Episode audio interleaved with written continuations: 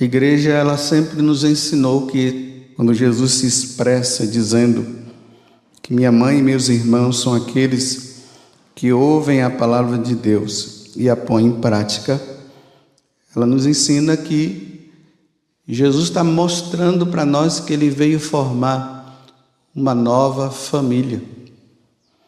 Uma família que é centrada nele. Ele é o centro.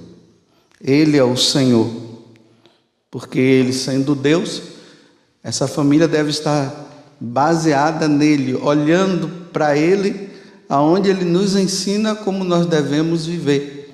E ouvindo o que ele nos fala, nós somos chamados, isso é livremente, né, a praticar o que é pedido.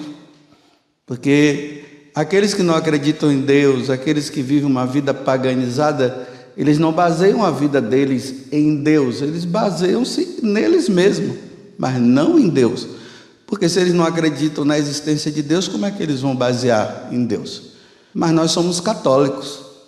E a nossa vida ela tem que estar baseada no que Deus ensina, porque a lei de Deus é perfeita. E é conforto também para a nossa alma. Não sei se vocês perceberam, né? Tudo está hoje está voltada para isso, né? Para essa prática daquilo que Deus nos ensina e nós precisamos fazer. O Salmo 118, né, ou 119, vai depender da tradução da sua Bíblia. Ele é um salmo muito grande, tem muitos versículos.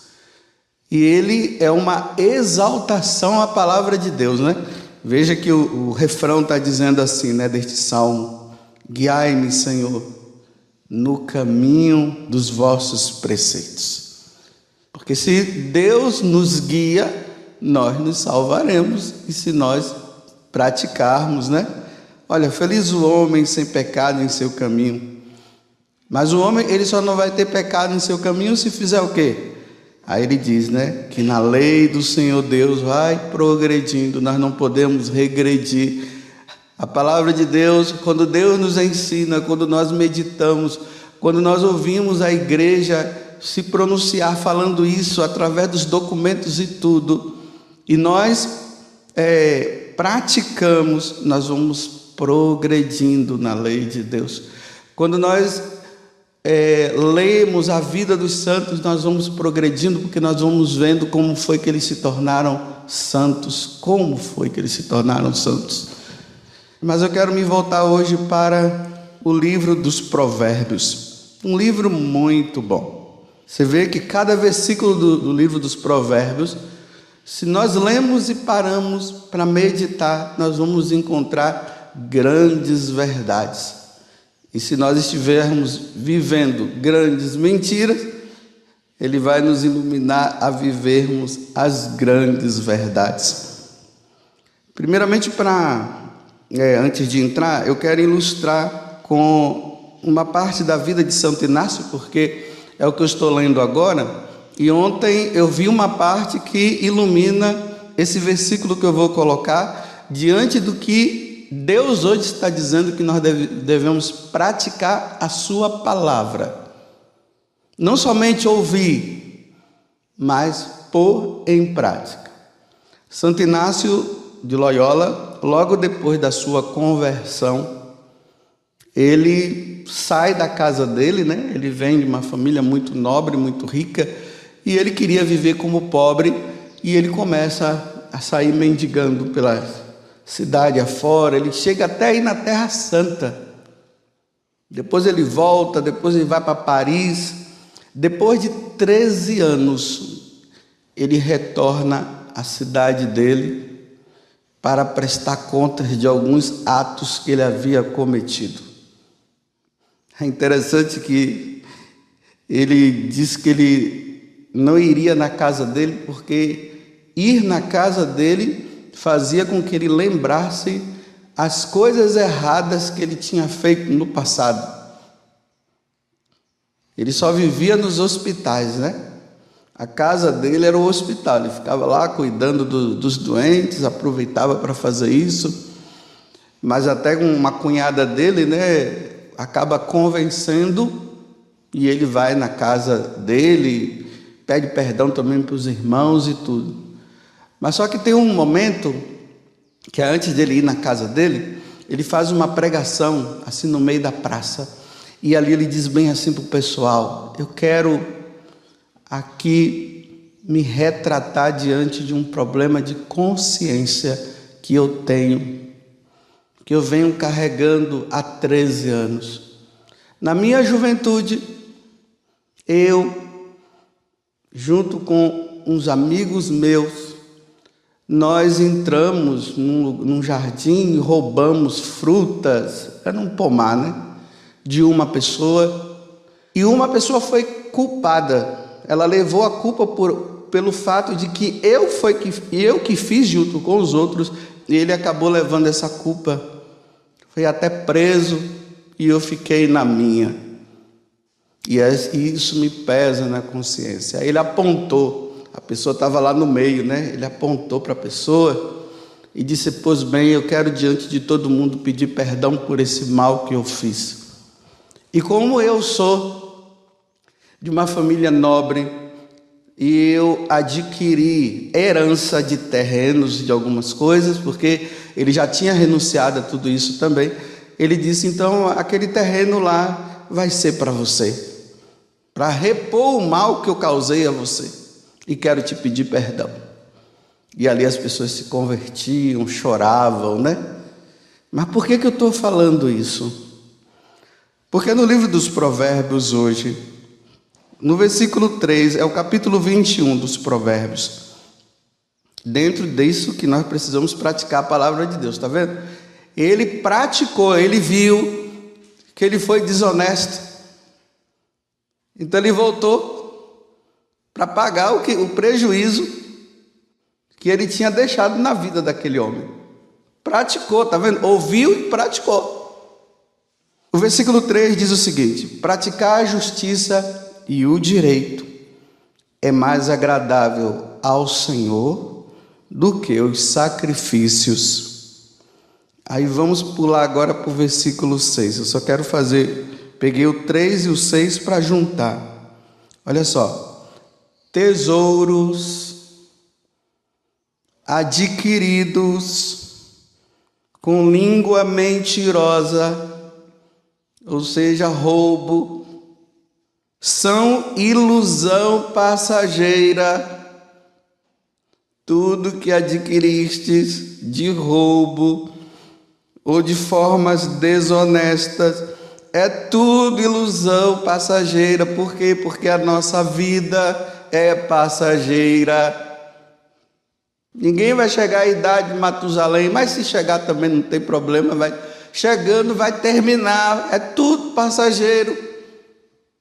Tesouros adquiridos com língua mentirosa são ilusões passageiras dos quais dos que procuram a morte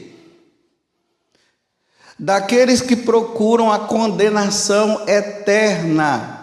É ilusão adquirir coisas de forma desonestas, porque depois vai pagar com a condenação eterna. É ilusão. Aí, que foi que eu fiz? Eu dei uma olhada lá no quarto, né, antes de vir aqui para a missa. Eu fui lá no quarto onde eu durmo e lá tem as coisas as coisas que eu uso, né? E ali eu fiquei olhando se tinha alguma coisa que estava ali que eu adquiri de forma desonesta. Hoje eu estou convidando todo mundo, quem quiser, que a nossa vida é passageira, observar se os bens que você tem foram adquiridos de forma honesta ou se tem alguma coisa que foi adquirida de forma desonesta. Mas por incrível que pareça, eu parei diante de uma coisa que eu estou na dúvida. Eu fiquei olhando, né? Aí eu via, não tem aquelas mantas de avião? Para quem já viajou de avião? Eu não sei, né? Olha, eu sou filho de pais muito honestos. Meu pai e minha mãe me, ensinaram a honestidade, eu não sou desonesto, não. Mas eu tô, eu, tenho, eu tô com aquela manta. Eu vou perguntar para as pessoas que viajaram comigo se aquilo ali foi adquirido. Eu não sei se naquele dia no, no avião foi permitido levar. Eu não sei se eu falei lá com a aeromoça se eu podia levar e levei, ou se simplesmente eu coloquei dentro da bolsa achando que o dinheiro que eu tinha pago para a viagem estava pago também e levei. Tá vendo a dúvida? Mas tá lá, tem anos que tá lá. Já usei bastante ela, mas vendo assim, analisando a minha vida e, e, vendo que meus pais me ensinaram a ser honesto, eu nunca entrei em questões de desonestidade, não, mas eu estou na dúvida. Bem, se realmente eu adquiri de forma desonesta, eu vou ter que retribuir, né? Aí eu vou ter que fazer o quê? Eu vou ter que comprar um cobertor para retribuir aquele dali e dar para os pobres. É assim que se faz quando a gente pega coisas desonestas. Porque a palavra de Deus tem que ser ouvida. Olha, eu estou falando para os católicos. As pessoas mais honestas da face da terra têm que ser os católicos. Nós católicos precisamos ser honestos. Agora, se tem pessoas desonestas, mas não são católicas, aí é problema delas, né? É delas, com a consciência delas. Nós também com a nossa consciência também. Só que tem uma coisa: católicos ou não católicos, ateus ou sabe lá o quê, se adquiriu coisa desonesta, vai pagar diante de Deus um dia. Não importa religião, não importa. Aqui é o seguinte: precisamos ser honestos. Aí eu vou dar agora alguns exemplos, né? Eu dei o meu, né? Porque eu estou revendo, preciso ver. Para depois não ficarem dizendo que eu sou o santo, que eu sou o bonzão e que eu fico colocando peso nas costas dos outros e eu sou o bom. Não, tá aquele cobertor lá, aquela mantazinha. Eu preciso ver. Olha bem, você sabe aquelas negociações que são feitas às escondidas e ali junto com advogado, sabe lá o quê, aí se adquire bens, aí a lei está dizendo isso, mas o advogado vai lá e diz assim: não, mas tem essa brecha. É, tem brecha. Lei é lei. Aí usa aquela brechazinha, né, e aí vai adquirindo de forma desonesta. Dá uma olhada de novo lá na sua casa até mesmo essa casa que você tem, você obteve ela de forma honesta? O carro, eu vou exagerar, até aquele alfinete. É uma coisa tão. Você adquiriu ele de forma honesta? Porque, olha o que o livro dos Provérbios está dizendo: tesouros adquiridos com língua mentirosa são ilusões passageiras dos, daqueles que procuram a morte. Fico pensando, né? Aqueles homens, é, eu estou falando para os católicos, viu? Porque quem não é católico pode viver do jeito que quiser, embora não, não, é, não seja para viver também, mas eu fico observando, né? Aqueles motéis, né? Essas pessoas que, católicas que são donas de redes de motéis dinheiro adquirido daquela forma, né? Casamentos que foram desfeitos naquele motelzinho, mocinhas que perderam a virgindade ali, e aquele dinheiro né, foi adquirido, e agora o cara tem mansões. Ajuda até a igreja, viu? Mas é um dinheiro né, que não veio de forma honesta, né? E aqueles donos de farmácia ou farmacêuticos que vendeu a pílula do dia seguinte e outras coisas abortivas, dinheiro adquirido, né? Olha bem, não matarás, né? Para nós católicos nós temos consciência disso, né? Não matarás, não se pode matar uma criança inocente, nada para nós católicos, mas para os do mundo, para eles não tem problema não. Embora tenha diante de Deus, né? Eu estou falando para a consciência de nós católicos. E o cara adquiriu, ó, tá nadando em dinheiro, com esse dinheiro adquirido de forma assim. E o imposto de renda, né? Que deve ser declarado, né? Parece que tem até uma, um, um certo quantia que não precisa declarar, não é isso? Seu Jorge está ali, já está confirmando, ele sempre me ajuda em algumas coisas de lei. né? Mas aqueles que devem declarar, eu estou falando para os católicos, mais uma vez, se você não é problema, você continue na sua vidinha. Mas, embora eu esteja dizendo que isso inclui para qualquer um, que todos nós somos filhos de Deus, querendo ou não, aceitando ou não. Fomos criados por Deus. Eu não nasci do Big Bang. Deus me criou. Aqueles bens que não foram declarados, e estou ali usufruindo disso. Estão entendendo o que é que hoje Deus nos convidando a fazer, a não somente ouvir, porque às vezes nós ouvimos, mas não praticamos, né? A gente gosta, nossa, aquele sermão, aquela homilia, aquela prega foi tão boa, gostei demais, mas fica só no gostei, mas não põe em prática, porque Jesus está dizendo, né, que é para pôr em prática. Meu irmão, minha mãe, meus, meus primos, tio, parente, cunhado, cunhada, tudo.